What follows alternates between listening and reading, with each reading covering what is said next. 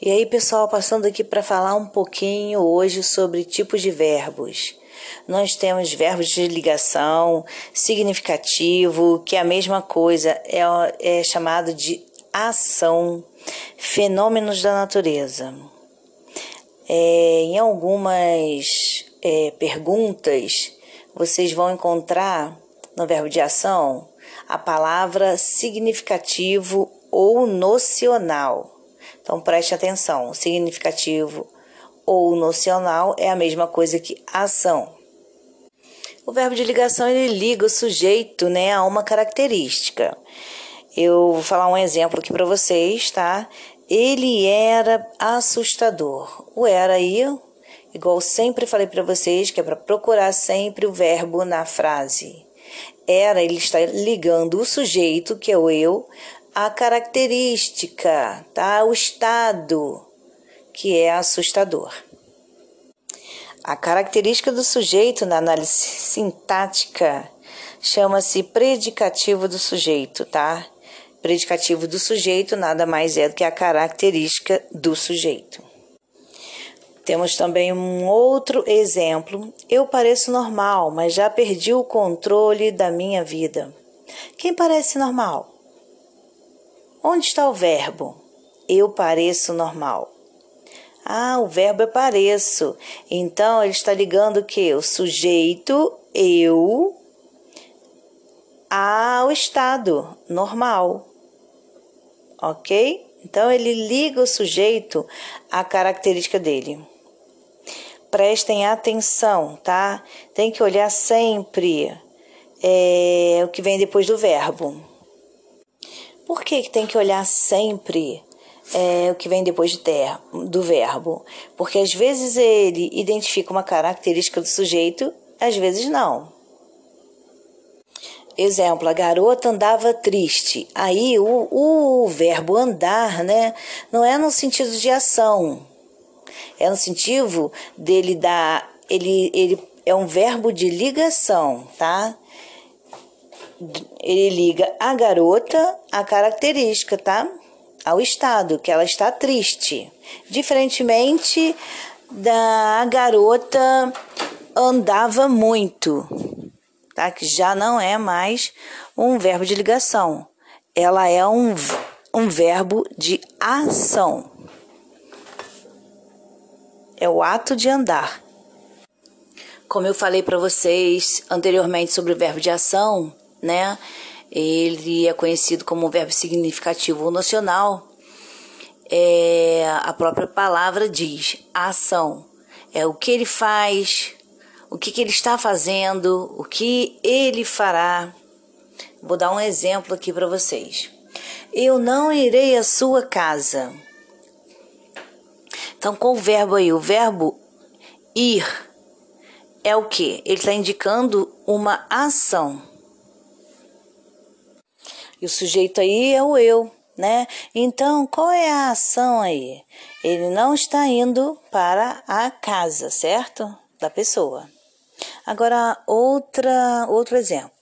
Exemplo. Ele cancelará a reunião. Cancelará aí é um ato de quê? É um ato, é uma ação, tá? Cancelará. Então, o sujeito aí é o ele, né? Ele ele está tendo um ato. Percebam aí que eu não estou tendo uma característica aí no, do sujeito. Só fiquem ligados porque é o mesmo verbo, ele pode tanto servir para o verbo de ligação, só que vocês têm que ver o que o que está vendo depois do verbo, tá? Tanto ele pode indicar uma ação tá? Então fiquem ligados para o que está vindo depois do verbo. Outro verbo importante é o verbo que indica o fenômeno da natureza, tá? Eles são sempre impessoais. O que é impessoal, gente? Impessoal é que ele não é conjugado, tá? Aí o sujeito é sempre o que realiza, tá? Ou sofre uma ação. É, eu tenho aí alguns tipos de sujeitos inexistentes. Choveu esta tarde. nevou por sete dias. É, percebam aí que vocês vão ver um verbo aí, choveu, nevou. Ele está indicando o fenômeno da natureza. Ah, outra coisa. Quando esses verbos é, estiverem sendo conjugados, estiverem sendo é, expressados no sentido de no sentido figurado, aí sim eles têm uma conjugação, tá? Aí você é, tem como conjugar, então eles passam a não ser mais verbos relacionados ao fenômeno da natureza. Isso aí você, vocês têm que prestar atenção.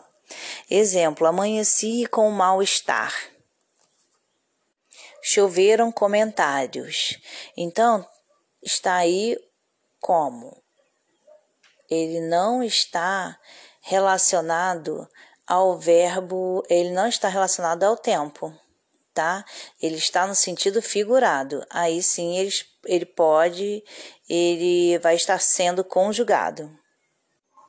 Percebam aí que eu falei uma palavrinha que nós falamos na semana passada, tá? O verbo principal, o verbo auxiliar, estar sendo, é uma locução verbal. Outras duas palavrinhas também que estão relacionadas aos fenômenos da natureza, né, aos verbos relacionados aos fenômenos da natureza, é o fazer e o haver, tá? Quando eles indicam tempo, ocorrência, quantidade, tá?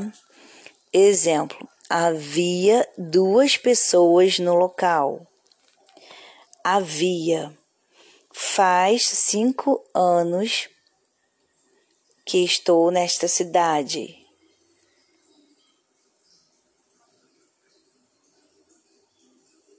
Mas preste atenção que tem alguns que não são classificados como verbos relacionados ao fenômeno da natureza, tá?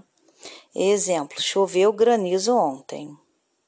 Choveu aí é um verbo, né? O ontem aí é um adjetivo, né? E aí o sujeito vai ser o granizo.